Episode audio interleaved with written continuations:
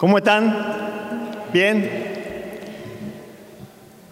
Bueno, me sorprendió, Señor, con la palabra que me daba hoy para, hablar. La estaba preparando hoy y, me pareció que era muy rara. Me ayudó mucho a mí hace muchos años y, y espero que te ayude a vos. ¿Quiénes están solteros? A ver, levanten la mano. Bueno, presta atención, presta atención. Esta historia está en Génesis 24.1. Es una historia muy importante para mí, después te voy a contar por qué. Resulta que Abraham estaba viudo porque había fallecido su esposa. E Isaac estaba soltero. Isaac tenía, escucha, 40. 40 años tenía Isaac y estaba soltero. Y Abraham dijo, mejor que lo case con alguien Así que se puso a orar, Isaac, Abraham estaba muy grande, así que llamó a su mejor hombre, Eliser, que era el que le administraba todo. No te voy a leer la palabra porque es muy larga, pero lo llamó y le dijo, quiero que vayas a mi pueblo natal y busques de entre las personas de mi familia una mujer para casar a mi hijo. Imagínate Eliser. Qué responsabilidad. No solo tenía que ir a hacer un negocio, sino que tenía que conseguir una novia que le gustara a Isaac y que le cayera bien al suegro. No era fácil. Qué responsabilidad, ¿eh? Había que ir a ese lugar. Y quedaba lejos.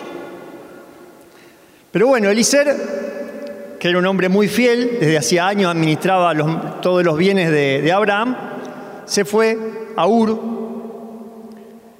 se fue con 10 camellos, preparó la dote de la futura esposa, porque había que llevar el regalo, y partió a Ur con 10 camellos y una comitiva de gente a cumplir su cometido, este cometido que le había mandado Abraham. Yo me imagino, qué complicado, qué historia. Entonces dice que Eliser llegó hasta Ur e hizo detener los camellos en la puerta de Ur, donde los camellos tomaban, y donde al atardecer las muchachas solteras iban a cargar, a buscar agua para sus casas.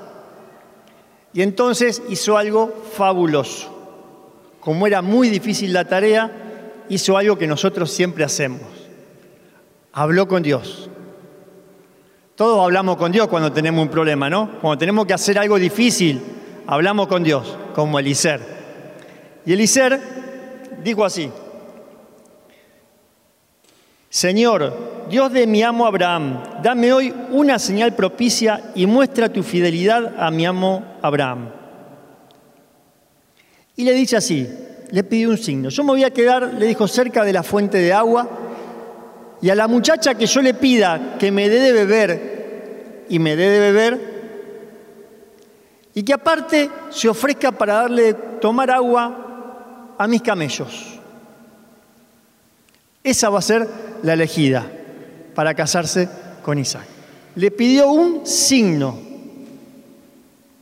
Le pidió un signo. Esta prédica yo se la escuché hace muchísimos años, pero muchísimos, muchísimos, muchísimos. Antes de encontrarme con el Señor, yo tenía menos de 25. La escuché un domingo que me levanté y prendí la televisión y estaba el sacerdote que llamaba Betancourt, que yo no sabía quién era. Me quedé escuchándolo porque era muy divertido como contaba. Él era colombiano con un acento inglés muy fuerte porque estuvo mucho en Estados Unidos y contaba esta historia. Y entonces él decía lo importante que era para los novios pedirle a Dios y pedir un signo como hizo Eliezer. Porque el problema de los novios es que no ve, no vio. Porque viste que estamos todos así, como que me gusta, y no vio, no vio con quién se terminó casando después. Porque no vio, ¿O no te pasa que a veces uno no ve? Y vos te dices, pero no te das cuenta que este tipo tiene tales problemas, que la chica no es para vos, pero estamos de no vio y no vio. Y no vio con quién se estaba metiendo, porque uno estaba, viste, como las hormonas así, la esperanza, la ilusión, y no vio. Pero Betancourt decía, y coincido, en que tenemos que meter a Dios en nuestro noviazgo para que podamos ver y a lo mejor, como Eliezer, pedir un signo. Fíjate que Eliezer había pedido un signo complicado, porque la, venían buscar agua, se buscaba en tinajas. Las tinajas estuve buscando medían entre 20 y 40 litros. Así que había que cargar la tinaja, ir al pozo, sacar la tinaja del pozo y llevarla hasta el... Imagínate el trabajo que era. No solo tenía que darle de tomar agua a Eliezer, sino que tenía que ofrecerle darle de tomar agua a los camellos. Eliezer tenía 10 camellos. Cada camello puede tomar 100 litros de agua en 15 minutos. O sea que vamos a suponer que estos camellos no tenían sed, estamos hablando de 250 litros de agua, 20 o 25 tinajas. ¿Cuánto te llevaría sacar 25 tinajas del pozo? Y cargarlas y darlas de tomar. Era toda una complicación. Así que estaba Eliser que le pidió este pavada de signo al Señor. Y así fue que, bueno, llegó Raquel y se encontró con, con y Eliser le pidió que le diera de tomar y ahí nomás ella se bajó la tinaja del hombro, le dio de tomar agua y miró los camellos y le dijo, bueno, no solo te voy a dar agua, sino que le voy a dar de tomar agua a todos los camellos. Y Eliser quedó, dijo, ah, espectacular, la primera nomás que engancho. Y así fue que Raquel le dio de tomar agua a todos los camellos. O sea que después que terminó de hacer todo eso, que yo supongo que demoró como una hora más o menos, Eliser dice que le puso joyas en sus brazos y en su nariz le ponían, dice que un, aro de oro de 6 gramos, que era casi como un presente muy importante. Y Raquel le dijo que ella, estaba, que ella era em, la esposa, el la hija de un primo de Abraham, que era tal cual lo que le habían mandado hacer a Eliezer. Andé a buscarme una esposa de la casa de mi familia, una mujer para mi hijo. Entonces Eliezer fue a ese lugar, habló con el padre, le explicó quién era, y Raquel se fue contenta a casarse con Isaac. Y entonces esta historia es esta. Primero, si estás de novio, pedirle al Señor que se meta en tu noviazgo y te muestre si de verdad el que está al lado tuyo, la que está al lado tuyo, es para vos. Si estamos orando juntos, si estamos hablando, si estamos compartiendo. Porque el noviazgo es conocernos y descubrir si vamos a vivir juntos el resto de nuestra vida al lado de Dios o no. El noviazgo fracasa cuando te casás con el que no era. Ese es un noviazgo fracasado. Cuando vos le pifiaste ahí, hay fracaso. Ahora, si vos te encontraste con una persona, la conociste y descubriste que no es para vos, sigamos cada uno su camino y, y esperemos el que llega esperemos el que llega. Esta palabra es muy importante para mí. Te voy a contar por qué. Cuando yo la escuché por primera vez, no conocía a Dios, para nada. Es más, me escuchaba el, programa del domingo al mediodía porque era el primero que había y porque a veces había algo interesante y no lo escuchaba. Pero cuando tenía unos 25 años, me puse de novio con una chica de Buenos Aires. Nos conocimos por teléfono y y nos mandábamos cartas por fax. Saben las nuevas generaciones lo que es un fax, ¿no? Es un, es un teléfono donde uno pone un papel así y le sale del otro lado el papel del otro lado copiado. Una, una cosa tan arcaica. Pero bueno, nos mandábamos fax. Yo tenía que ir a la administración y a contrabando metí el fax sin que nadie se diera cuenta y la chica que estaba del otro lado, que trabajaba en una empresa en Buenos Aires, lo recibía. Y entonces nos pusimos de novio y debíamos ver si salíamos o no y hablábamos y nos mandábamos poesía y todo. Yo estaba eh, muy enganchado y me acordé de esto. Digo, hay que irse a Buenos Aires y hacer todo el esfuerzo. Y le hice a Dios esta oración. Le dije, Señor, bueno, si era para mí que me recitara o me mandara una poesía de Benedetti. Benedetti es un poeta uruguayo que allá por el siglo pasado era muy conocido, aplauden los uruguayos acá, y todo el mundo andaba con canciones y con poesías de Benedetti. Pasado el tiempo, no hubo poesía de Benedetti y mi noviazgo duró cinco meses y terminó. Terminó mal. Este, y yo me quedé ahí pensando en esto, en que bueno, el signo no se había cumplido. Y bueno, al año, año y medio, conozco otra chica, una belleza de mujer, una mujer maravillosa.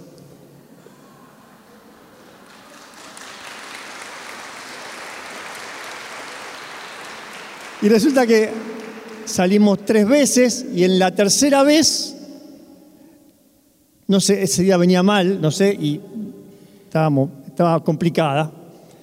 Y yo dije, bueno, acá se ve que llegamos al final de esto que veníamos con tanto empuje, yo venía con tanto entusiasmo, llegó a hoy nomás y se terminó. Y veníamos caminando y charlando más o menos, y me acuerdo que enfrente al río me recitó cuatro poesías de Benedetti de memoria.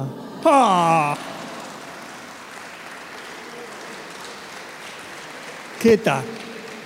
Y eso me, me recordó el signo y ahí empezamos a caminar juntos y nos casamos.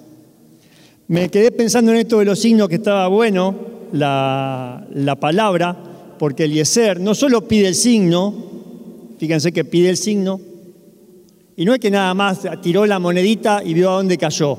Y dijo, cruz, me caso, cara, me vuelvo. No, si lees la palabra te vas a dar cuenta que Eliezer habló con la chica, habló con la familia, empezó a discernir que este signo que Dios le había dado encajaba con todo el resto de, la situación y de lo que Dios le había pedido y de lo que se movía y el fruto era bueno y la gente accedió. Porque viste que los signos no es que voy a decir, bueno, tal cosa. No, no, es todo un discernimiento que uno tiene que hacer. El signo es un aliento, no es que, que, sí o sí se va a formar de esa manera. Tiene que ser toda una oración continua. Y así fue que eh, eh, encontró la mujer para Isaac. Así que te aliento a que ores. Y te voy a contar una cosa que me pasó a mí en aquel momento y que es importante, que yo lo aprendí después.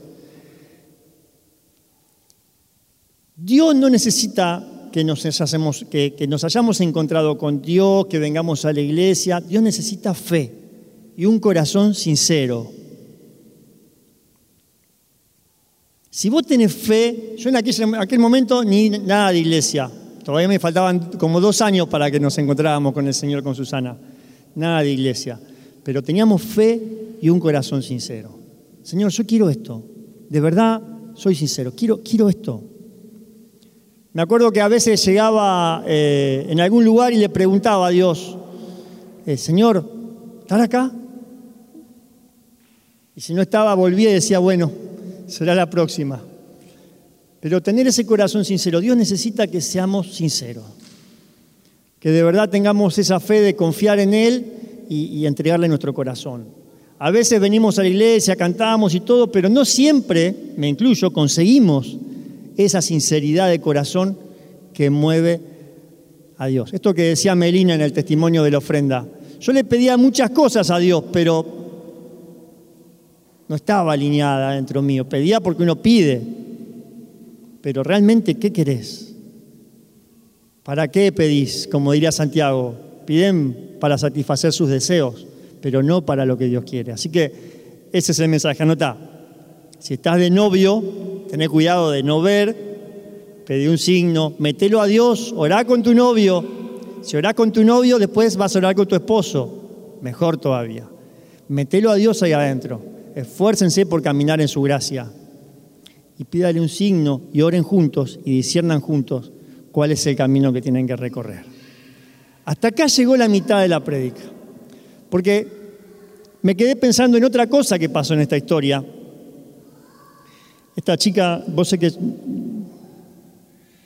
se llamaba Raquel. Vamos a ponernos en la vida de Raquel. Raquel se levantó esa tarde, Vos imagínate el signo, ¿no? La situación.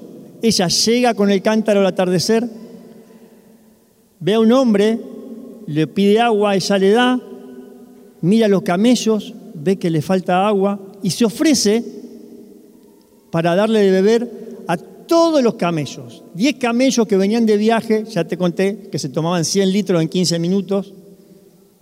ella va y les da a todos, a todos. Ella obviamente no sabía que esa era la oportunidad de su vida, que había enganchado el mejor partido de todo Israel.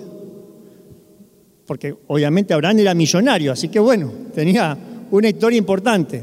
Ella no sabía que ese hombre que estaba ahí sentado, que había llegado desde el desierto, con mucho trabajo, era la oportunidad que Dios se le abría. Y siguiendo un poco lo que uno de leer la Biblia habla de la importancia que era para, para todos los pueblos el, ser eh, hospitalario con el extranjero, el dar, eh, sobre todo el que llegaba desde afuera, era realmente un signo de, bendición. Era cuando, eh, cuando lees la Biblia ves que, que realmente cuando Dios bendice al que da, al que protege, al que es hospitalero con el que llega nuevo, ella estaba cumpliendo esa voluntad de Dios. Y ella daba, ella daba. Y ese dar fue lo que hizo que cuando la oportunidad se le presentó, ella estuviera lista. Porque, viste que a veces todos oramos porque Dios nos dé una oportunidad. Yo quiero, no sé, quiero una empresa, quiero un trabajo, quiero un novio, quiero una novia, un auto, una casa. Pero a veces no estamos preparados para recibirla. O a veces no estamos capacitados para ver la oportunidad. Por ejemplo, Raquel, si hubiera sido un poquito menos egoísta, cuando le piden agua, hubiera dado agua al hombre y hubiera dicho, uy, estos animales, no, son diez. Ya está, ya te di agua a vos, ya cumplí, me voy. Y se hubiera perdido el signo y la oportunidad. Pero Raquel era una persona que había crecido y era generosa y daba continuamente. Dice la palabra que corrió a buscar agua. O sea que era alguien que estaba, se había trabajado, era una persona que era, yo noté algunas cosas que se me ocurrieron, ¿no? Pero era una persona con una actitud positiva, era diligente, generosa, pensaba en el otro, empatizaba con el otro, vio a Licer y dijo, este hombre la verdad que viene de viaje, cansado, mirá si tiene que dar de comer a los camellos, le voy a dar yo. Era activa. Y viste que Dios elige personas así, con esa actitud. Entonces a veces tenemos que estar orando porque nosotros nos transformemos en esa persona que está preparada para cuando la oportunidad llega. Viste que es diferente.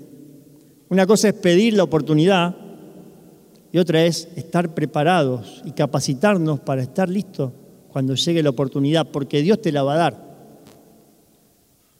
No necesita tanto que vos se la pidas, sino que estés capacitado. Dice la palabra que Dios capacita a los que elige, pero nosotros tenemos que querer ser mejores. Porque a veces queremos el puesto, el lugar, eh, el servicio, porque está ahí, pero tenemos que hacer el esfuerzo por transformarnos en personas que llenen ese lugar. Porque a veces la oportunidad se estira mucho, pero para no desalentarnos la idea es mejorar siempre. ¿Estamos preparados para, para rellenar el espacio que se necesita para cuando se dé la oportunidad? O a veces pasa que solo vemos las oportunidades cuando cambiamos que solo vemos el camino cuando somos distintos, cuando perdonamos, cuando aprendemos a ser generosos, cuando aprendemos a, sacudirnos la pereza, cuando aprendemos a, a dejar los vicios, a ser firmes, a estudiar. Y ahí nos preparamos para la oportunidad. Y en ese momento la oportunidad llega cuando estamos preparados. Me encantó lo de Raquel. ¿Cómo estamos? ¿Cómo estamos? Viste que a veces queremos pedir, pedir, pedir, pedir, pedir, pero rellenamos eso que pedimos. Señor, que yo esté a la altura de lo que te pide, de lo que te pido. Quiero tantas cosas, pero estoy dispuesto a crecer, a dar, como Raquel, que tenía la capacidad de detenerse a ver qué precisaba la gente alrededor y corría, corría, dice la palabra, a cumplir su cometido. No se pensaba en ella, no pensaba en el cansancio, pensaba en dar. Pensaba, ¿no?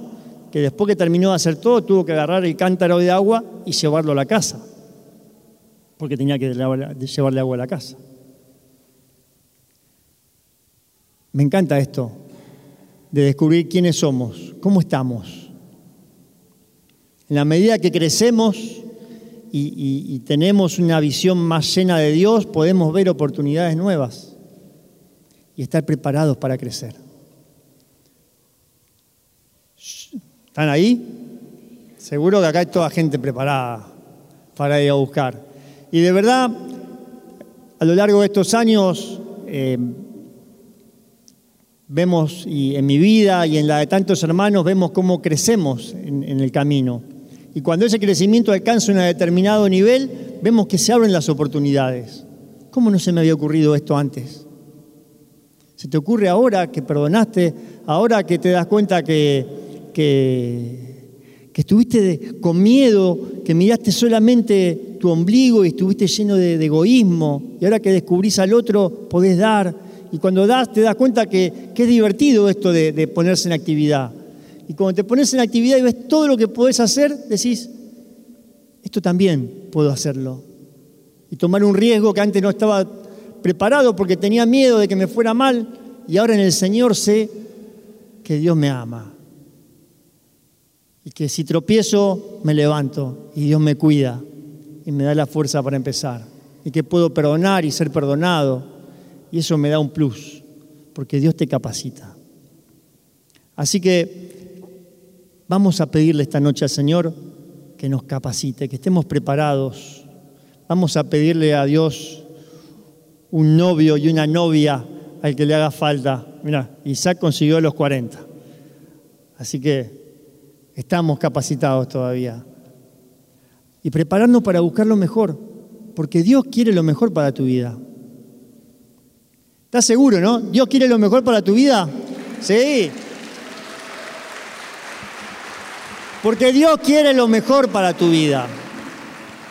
Dios quiere un amor inmenso en tu corazón, por, por, tu familia, por tu trabajo, los jóvenes, los jóvenes que quieren, no sé, los sueños, están ahí, hay que capacitarse, aprender, estudiar, orar en lo secreto. ¿Cuántas veces hemos hablado de David y Goliat? Cómo venció David a Goliat, porque su capacitación estaba en lo secreto. Él no se levantó un día con ganas de matar a un gigante. No, él oraba, cuidaba el rebaño de su familia y eso lo capacitó cuando llegó la oportunidad. Raquel trabajaba un montón en su casa y daba y tal vez era la primera que se levantaba y la última que se acostaba y pensaba en todos y cuando llegó la oportunidad, ella estaba ahí para tomarla. Ella estaba preparada. Mujer, Dios tiene un sueño para tu vida. Dios tiene un sueño para, para, para tu corazón. En este tiempo especial, prepárate para ser levantada, para crecer, para enfrentar las dificultades, para decir, soy una persona que vale, soy digno, soy digna, puedo hacer grandes cosas, que nadie te diga lo contrario. Dios te ama. Vamos hoy a levantarnos y a orar al Señor para que nos capacite. Vamos a pedirle al Señor que nos capacite. ¿Le vas a pedir al Señor que te capacite? Porque conmigo solo no va a alcanzar. Si no te parás hoy, si no te parás hoy y le pedís a Dios que te capacite, no funciona. No funciona. Tenés que tomar una decisión. Te voy a contar una cosa que me acordaba hoy. Cuando yo me mudé a mi casa, la casa era muy chiquita y estaba hecha con alfileres porque cuando nos mudamos no nos alcanzó la plata para casi nada. Y durante años tuve un caño de desagüe larguísimo que se tapaba en la mitad. Así que tenía que ir con la, con la linga y darle al caño y renegué un montón de tiempo.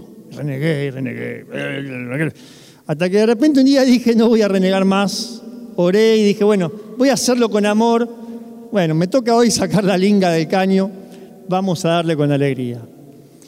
Y no fue en la primera ni en la segunda, pero creo que en la tercera oportunidad que estaba con la linga, orando al Señor, porque tampoco era que fue alegre y feliz todo, sino que bueno, después que estaba ahí, puse el pie en una parte del lugar donde no había pisado nunca y se hundió.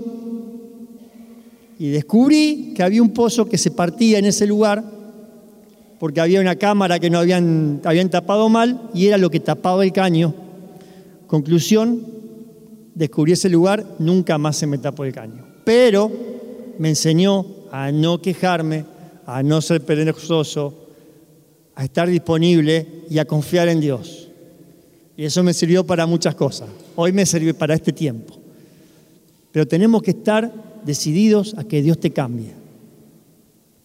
A que Dios cambie tu vida. A que Dios te transforme.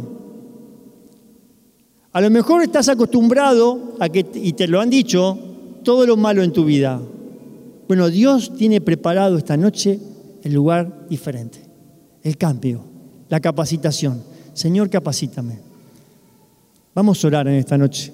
Vamos a cantarle al Señor en el canto. Y tenés que cantar. Tenés que levantar las manos. Tenés que gritarle al Señor. La ciencia moderna da una cosa que se llama el recuerdo celular, que el cuerpo recuerda. No sé si te han pegado chirlos en tu vida. El cuerpo recuerda. Si te han gritado, el cuerpo recuerda. Si te han lastimado, se abusaron de vos. El cuerpo recuerda. Cuando cantás al Señor en un lugar como este y levantás las manos y escuchás tu voz, el cuerpo empieza a recordar otra cosa. No es que cantamos y alabamos nada más que porque es lindo y porque te dicen de acá, levantá las manos, no, no es eso. Cantamos y alabamos porque el cuerpo necesita recordar que Dios te ama. Cada vez que decimos, eres amado Señor, eres hermoso, te necesito, clamo por tu vida, es que estás hablando con Dios Dios te ama. Yo hablo con Él y Él está siempre disponible, no necesita wifi, no necesita nada. Él te ama, Él cree en vos. Él cree en vos, aunque todo el mundo te diga que no servís para nada, que haces todo mal o que te echen del trabajo, Dios cree en vos. Y te capacita. Está preparado, está expectante que vos alcances la oportunidad que tiene preparada para tu vida. Así que vamos a cantarle al Señor con todo nuestro corazón ahí. Vamos a decirle, Señor, vamos a orar juntos, vamos a ayudarme. Señor, cambia mi vida, transforma mi corazón, capacítame. Sí, pero así no.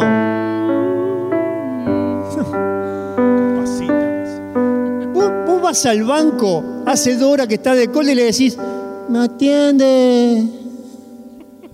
Sí, porque hace mucho que estoy esperando. Mi hijo cuando me pide figurita, ¿qué me dice? Pa, me compré una figurita, una sola. No, papá, ya está el álbum. Necesito todas las figuritas. Dios quiere darte la figurita, pero si vos no tenés pila para ponérsela, para pedirle, ¿cómo le vas a pedir al Señor? Dame un novio. Yo le pedí así, no sé vos. Yo le decía, Dame una novia, una linda. Ahí está. Inteligente. Con plata. Ahora tiene plata. Este, pedile, ¿qué precisás? ¿Qué necesitas? Ayúdame a perdonar. Ayúdame a ser alegre. Lo que quieras, lo que necesites. Como Melina. Melina, te voy a decir esto, Dios no le cumplió, pero ella pedía, y la conozco, y sé que le pedía de todo. Algunas no le invocaba, pero algunas sí le invocó. Pero ella no se cansó de pedir, y así está bendecida, mirá. Así que pedile, pedile con pasión, con ganas. Nadie puede pedir por vos. A mí a veces me desespera cuando no pedimos, cuando no nos metemos adentro. Porque el grupo crece y vivimos, si, si somos protagonistas, nadie lo va a vivir por vos. Solo Dios y vos son mayoría. De acá podemos orar, pero si vos no decís sí, si quiero, si me meto, no pasa nada. Así que vamos de vuelta. Señor, dame de ti, capacítame. Dame lo que preciso, Señor. Muéstrame qué es lo que necesito. Tal vez no me doy cuenta. Enséñame. Cambia mi vida. Quiero estar preparado para el propósito. Muéstrame el signo para ese, ese varón, esa mujer para mi vida. Muéstrame el camino, Señor. Llénanos de tu presencia.